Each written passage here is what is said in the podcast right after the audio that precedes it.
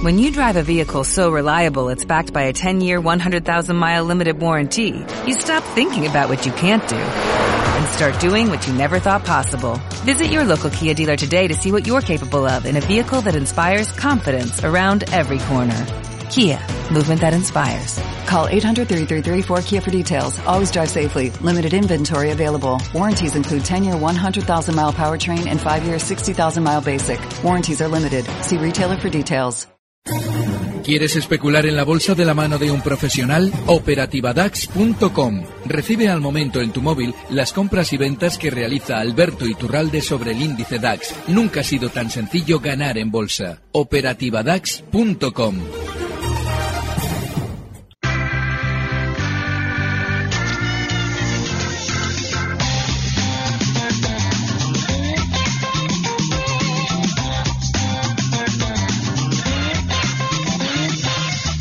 Consultorio Bolsa con Alberto Iturralde, al que ya habéis escuchado antes. También voy a saludar ya a Mar Rives de Black Bear. Hola Mar, ¿qué tal? Muy buenas tardes. Muy buenas tardes, Fernando. Oye, ahora que escuchábamos también a Javier Molina de Toro hablando un poco de se puede posicionar una alza a la baja los dos, en, en principio sois bastante contrarias o eh, claro, eh, la gente lo que se pregunta ahora que es llevar la contraria al mercado, porque, claro, vemos que hay mucha división entre los que creen que se acerca el apocalipsis y los que creen que esto va a seguir como un tiro y que todavía nos quedan por delante dos, tres años de ciclo, ¿no? Luego hay alguno que ya dijo que venía el apocalipsis en febrero.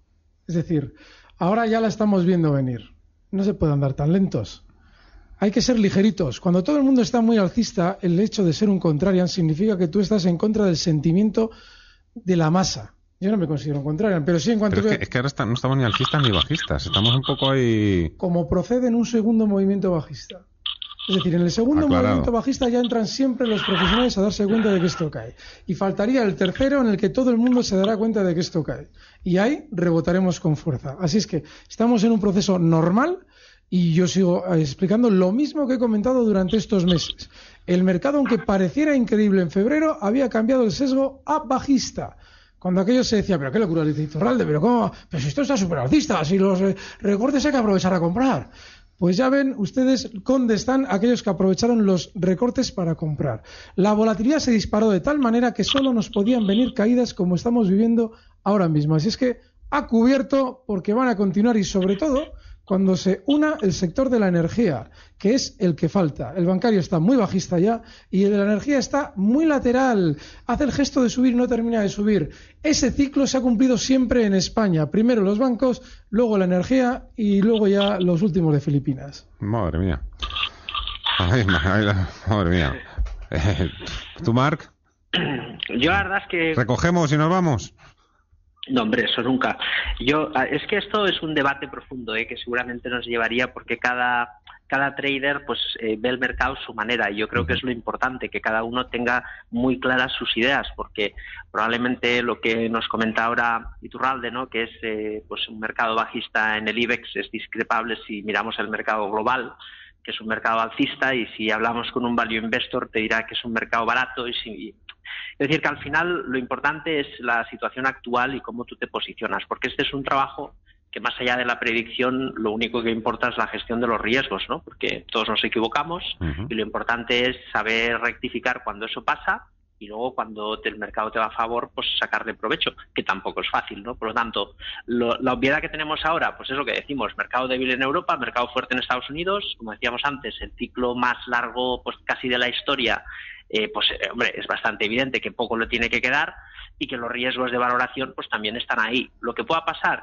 ni lo sabemos ni, ni tampoco nos tiene que preocupar. Yo creo que al final el riesgo más elevado que tiene un inversor es dejar el dinero en el banco y que se lo coma la inflación o que quiebre el banco. Luego lo demás, pues todos asumimos riesgos, sea en la bolsa, en los negocios o sea como sea. Tengo 25 minutos por delante para que preguntéis todos los que deseéis, gustéis y queráis. Miguel, hola. Buenas tardes. Hola, ¿qué hay? Buenas tardes. Vamos allá, venga. Eh, mira, que yo quería preguntar por OHL y, y Mafre, si es posible.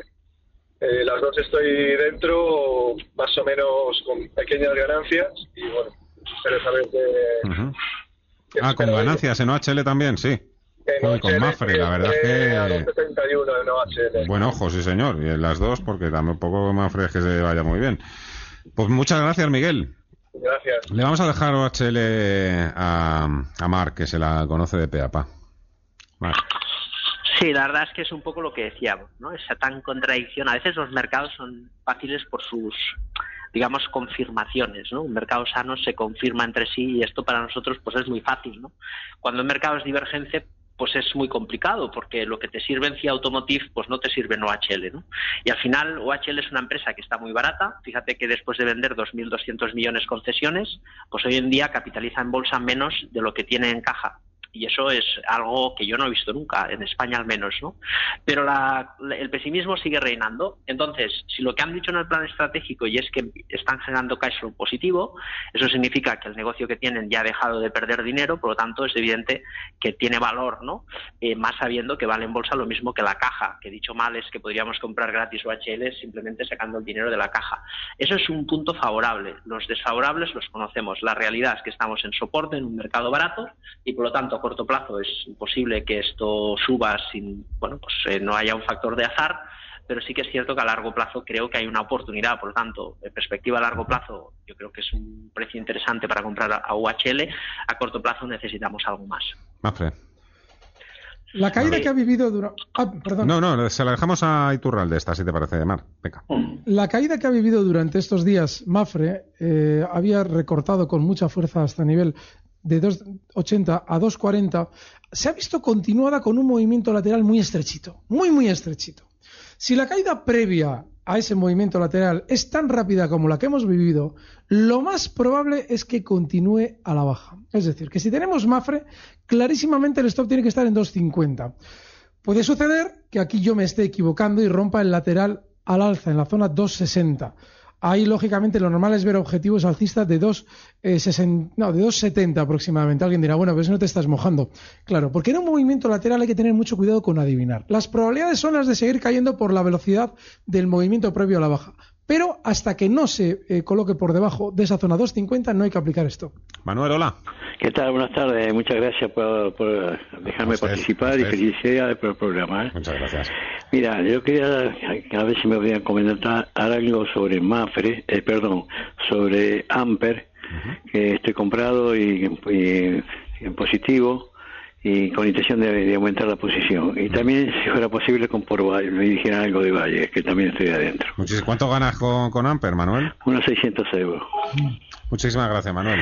Muchas gracias a ustedes, muy amable. ¿eh? Amper, quédatela. Sí, Amper es un chicharro, es peligrosísima y eh, yo me alegro de que él vaya ganando, pero sí que tendría en cuenta el historial delictivo, puramente delictivo del valor. Tiene una grandísima cantidad de enganchados por encima del nivel 0,38, grandísima.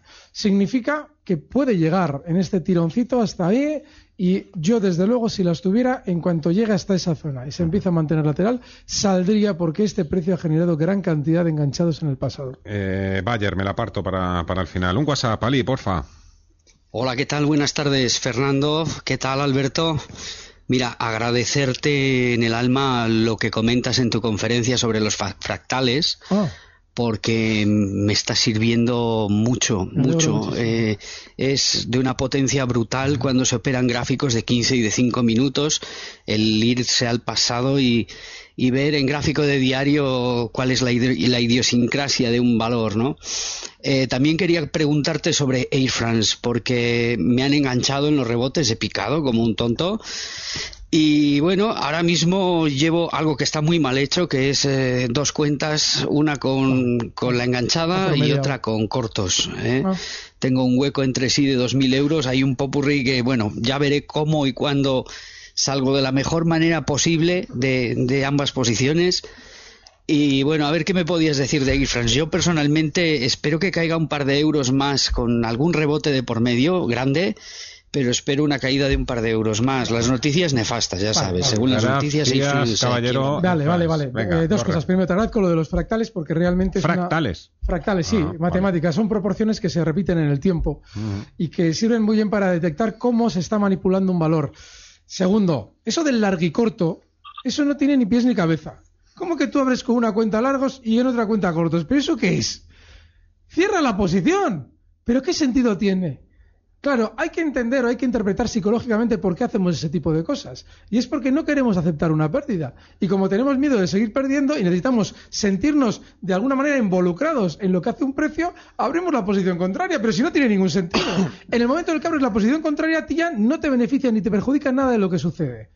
Así es que ese tipo de cosas, por favor, no hagáis. Y sí, tiene pinta Air France de seguir cayendo en el tiempo y probablemente de aquí a unos meses, ojo, meses, ¿eh? podrían ser meses. Niveles de 5,96, está en 7,10. Más WhatsApps, venga. Sí, buenas tardes. Llamo desde Zaragoza. Mi pregunta es para el señor Iturralde. Eh, yo quería preguntarle eh, qué tiempo estima que el, Santander podría volver a recuperar más o menos el euro que ha perdido en esta última bajada sobre los 5.50. ¿En qué tiempo él eh, cree o cuándo cree que podría volver a recuperar ese, ese nivel de sobre los 5.50 del Banco Santander? Enseguida vamos con ese WhatsApp. Antes, venga, que también tengo unos cuantos mensajes eh, de texto. Para ti, eh, Mar, por ejemplo, quería preguntar, Eduardo de Murcia pregunta por dos, por Gestamp y por SACIR, si es buen momento para entrar. Vamos a ver, el caso de Gestamp, en principio sí, si miramos solo el valor, eh, teniendo en cuenta la debilidad del mercado, ¿vale? Pero bueno, al final hay que comprar en las correcciones y la corrección de Gestamp dentro de lo que hemos visto en el sectorial o, por ejemplo, en CIE, pues creo que es una corrección suave y además nos permite equilibrar stop en la zona del 650 y si entraríamos en Gestam. En Safir no, porque la, la, zona de resistencia, pues una vez más, por tercera vez, vuelve a cargarse la cotización, el 270, y vuelve a caer. Eh, sale mucho papel desde este nivel. Hasta que no veamos precios superiores, no hay que insistir, porque esto es un muro que le va a costar. Por lo tanto, al margen de SACIR, hasta que no veamos precios por encima del 270. Ese es Santander. Bueno, me pregunta cuánto va a tardar en recuperar el euro. No tengo la menor idea. Yo creo que la caída que va a hacer el Santander, creo que la tengo bastante bien controlada. Controlada, me refiero a que creo que tengo bastante idea de hasta dónde va a caer. Pero claro, estamos hablando de que él recupere ese euro que ha perdido. Como no puedo ejercer en ese sentido de adivino. ¿Hasta dónde crees que va a caer el Santander? Es que ese es el problema que tengo. Es que cada vez que digo estas cosas, luego me están repitiendo durante meses. ¿Sigue usted pensando que? 4,10.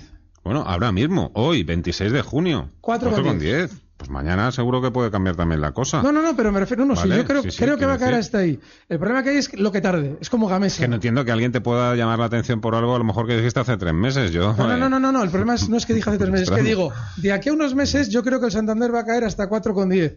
Y todas las semanas es, ¿sigue usted pensando qué? ¿Sigue usted pensando qué? ¿Sigue usted pensando qué? Jorge, hola. Hola, buenas tardes. Gracias por llamarme y felicidades por programa. Muchas gracias.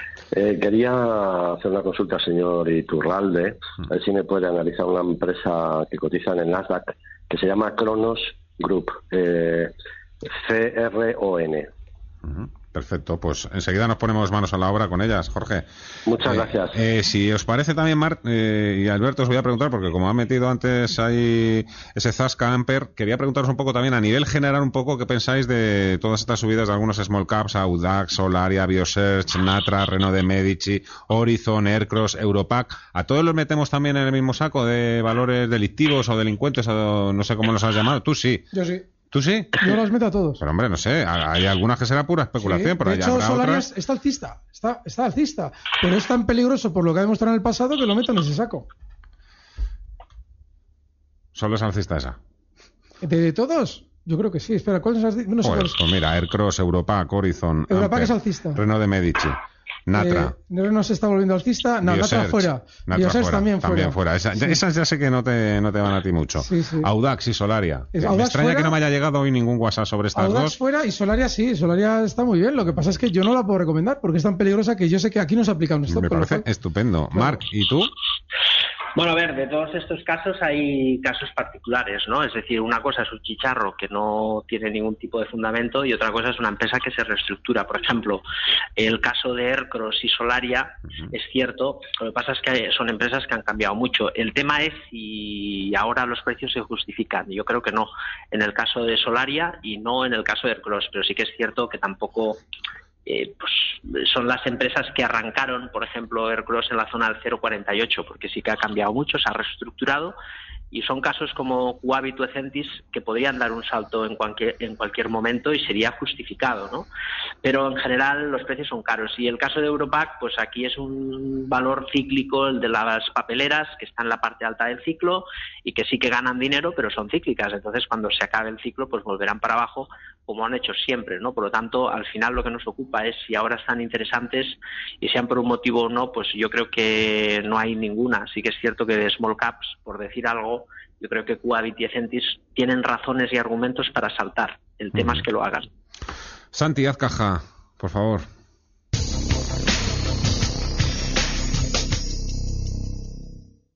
Inter Coruña.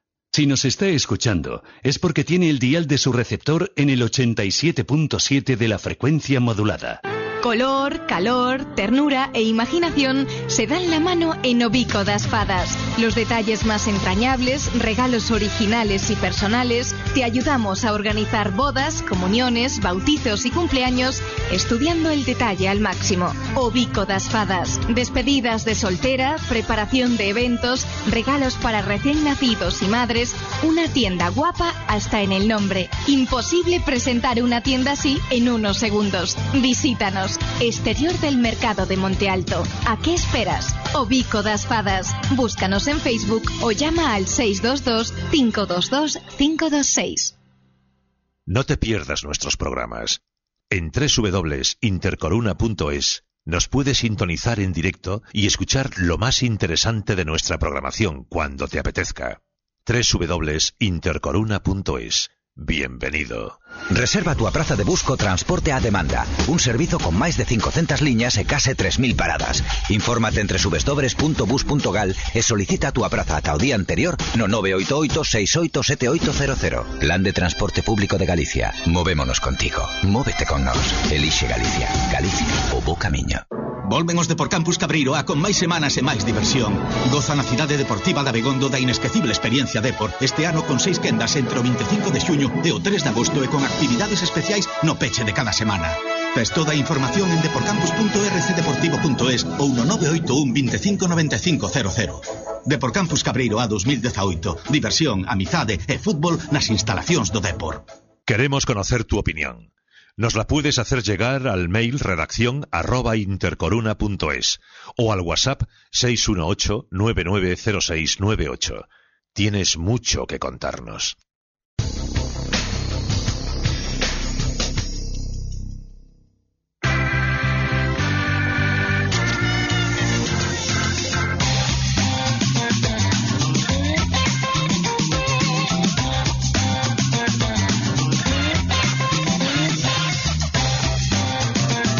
Seguimos, además, eh, Iturralde amenaza con una pizarra explosiva. Para cómo está el patio, ¿Sí? creo que es buena pizarra. Bueno, a ver, venga, vamos a ir a ver, por ejemplo, eh, ¿tenemos llamadas? ¿WhatsApps? ¿Tenemos algo por ahí? No. Decirme que no, hombre. Agustín, hola. Por favor, para el analista Mar Rivers, a ver qué opina de Gamesa y de eh, Gamesa y Acciona, por favor. Muchísimas gracias, caballero. A ustedes, muy gracias. Mar. Bueno, la verdad es que el caso de Gamesa eh, hay cierta debilidad en los, en los últimos movimientos que hemos visto, tanta que eh, fastidia mucho el buen tono técnico que tenía, ¿no? Eh, probablemente veamos un rebote, pero después de este ajuste o rebota ya o probablemente se anule el movimiento alcista. Nosotros tenemos una posición en Gamesa y si rebota vamos a deshacerla, o sea que estamos esperando más la pauta para deshacer que no para añadir, ¿no? Eh, yo le diría eso, es que si quiere entrar que no lo haga y si está dentro el rebote lo aproveche para, para deshacer. El segundo valor era, perdona. Acciona, creo, ¿no? Sí, acciona.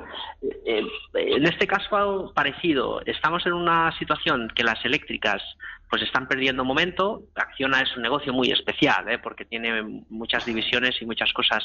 Es eh, por su calidad de la deuda lo impediríamos, por el buen tono que tienen las eléctricas, pues también estamos en una resistencia importante. Es cierto que tiene un comportamiento relativo positivo y es cierto que puede tener continuidad, pero también es cierto que a nivel de gestión del riesgo ya no se adapta a lo que buscamos, ¿no? Por lo tanto, mantener la posición con un stop en 71 si está dentro y si está fuera también al margen. Cronos. Sí, pues es un valor tremendamente eh, nuevo en bolsa. Lleva muy poco ti- tiempo cotizando Y estamos hablando de cuatro o cinco meses. Y en estos precios hay que tener sobre todo en cuenta cuál fue su precio de salida. Y este salió a cotizar en febrero en niveles de 8,15 dólares. Entonces, a partir de ahí es un valor Nasdaq. Significa que mientras esté por debajo de esa zona, probablemente su salida a bolsa se aprovechó para colocar títulos por parte de su núcleo duro antes de recortarlo como han hecho. Así es que no es un valor que yo tendría en cartera y desde luego que si rebotara hasta zonas de 7.50 saldría sin dudar. Rápidamente, Antonio, quiere comentar contigo que tiene el Deutsche Bank, está corto en 9.44 y corto también en Arcelor en 29.70. Pues ya lo están viendo. Eh, hace unos días comentaba que el, el banco, el Deutsche Bank, el banco alemán, está ahora mismo súper débil y seguramente va a ser el catalizador de información muy negativa en torno a las finanzas europeas. Está ahora mismo hoy cerrando en 9,20. Yo creo que va a continuar la baja. Yo eh, tengo cortos abiertos de hace ya tiempo en la zona de 9,60 y creo que va a seguir recortando hasta niveles seguramente en principio de 8,90 por ahora. La zona de stop de esos cortos, los 9,35 si él los tiene. El caso de Barcelor, flojísima. Es que es un valor que no hay que, yo creo que no hay que tenerlo porque está por lo menos lateral y encima dentro de ese lateral recortando. Con lo cual no creo que hay que estar. Federico. Hola, buenas tardes. Buenas tardes, cuéntanos, amigo. Por favor, quería saber si podía ser interesante entrar en Daimler o en AXA, aprovechando las caídas o si o si no vale la pena para nada o que les queda mucha caída aún. Muchísimas gracias. Gracias a usted, don Federico. Elige una de las dos, Marc.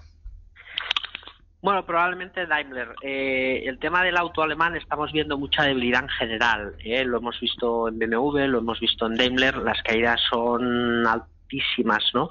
Y es cierto que el tema de los aranceles, yo creo que hay excesivo pesimismo. De hecho, a modo anecdótico y rápidamente, el otro día estaba leyendo una encuesta que fíjate que los analistas le daban poca importancia a las políticas monetarias y mucha importancia a los aranceles, ¿no? Y nosotros pensamos que es al revés, que el tema de los aranceles, pues se llegará a algún tipo de entente, pero que las políticas monetarias son un problema enorme. El problema, debilidad en el sector, el sector ha intentado arrancar y ha fracasado a pesar de la caída del euro dólar, rompen los primeros soportes y van a por los segundos. Es cierto que en este nivel debería de rebotar, pero también es cierto que si no lo hacen, la caída puede ser de las que son o marcan época, ¿no? Así que buscar un rebote es acertado en esta zona de soporte, pero el stop tiene que ser indiscutible en los 53 euros y en la búsqueda del rebote proteger el capital y salir cuanto antes. Qué cosa más interesante acaba de decir Mark sobre la política monetaria y los aranceles. Efectivamente, los aranceles se busca compensación siempre para que mi balanza comercial y sobre todo lo que me están cobrando por exportar e importar se compense. Pero lo que es un lastre para el sistema es efectivamente la política monetaria mal entendida con la inyección de dinero sí porque sí. Estoy totalmente de acuerdo. AXA. Em, hay que tener muchísimo cuidado con AXA porque está en un punto en el que el especulador de corto plazo está a punto de abrir cortos. Porque está a punto de romper a la baja un soporte vital, la zona 21.05. Hoy cierra en 21.03. Está ahí justo en el filo. Y eso probablemente le podría llevar a la baja durante las próximas semanas hasta niveles de 19.76. Con lo cual, yo creo que en AXA hay que estar buscando cortos con el stop justo en los 21.40. La pizarra. Allá que vamos, Marc. Vamos a hablar de algo que yo creo que tiene bastante sentido, que es Ecentis. Insistimos en la idea. Es una idea un poco rocambolesca, con lo cual eh, vamos a arriesgar poco capital, ¿vale? Es muy importante eso. Pero aquí lo que buscamos, lo que buscábamos eran dos hitos. Primero, la fusión de Ericsson, eso le inyecta en caja una buena cantidad de dinero y reduce los multiplicadores de deuda y eso permitirá probablemente la refinanciación de la deuda con JP Morgan si consiga bajar del 12% de interés al 4, cosa que me parece lógica, pues de facto pasa a ganar 10 millones de euros, que es lo que necesita la empresa. Con los múltiplos que tiene, yo creo que esto es una realidad y que va a pasar en breve. Si esto pasa, podría saltar la acción. Entonces, bueno, a nivel especulativo creo que tiene sentido anticipar un movimiento más o menos interesante en Ecentis. Prosegur es un valor que durante estos últimos meses, dos meses, se ha apuntado a las caídas con los demás. Y es un valor que ha llegado a un soporte importantísimo, 5,60, que va a ser nuestro stop. Está hoy cerrando en 5,70. El objetivo alcista para el rebote en Prosegur, 5,85. Alberto Iturralde, díasdebolsa.com, más Rives, Black Bear. Un placer, muchísimas gracias a los dos. Hasta la próxima. Gracias, un fuerte abrazo. Igualmente, un placer.